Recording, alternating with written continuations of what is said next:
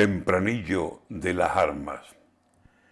Dijo Hernández, tristes armas, si no son las palabras, que se reían de él de niño, que se burlaban de su manera de hablar.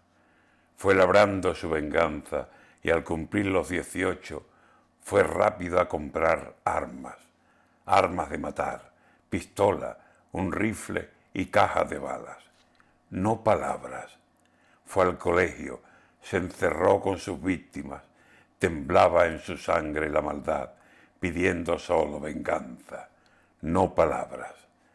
Ha matado a diecinueve niños, tremenda matanza, y a dos profesoras, y si llega a ver más, más mata.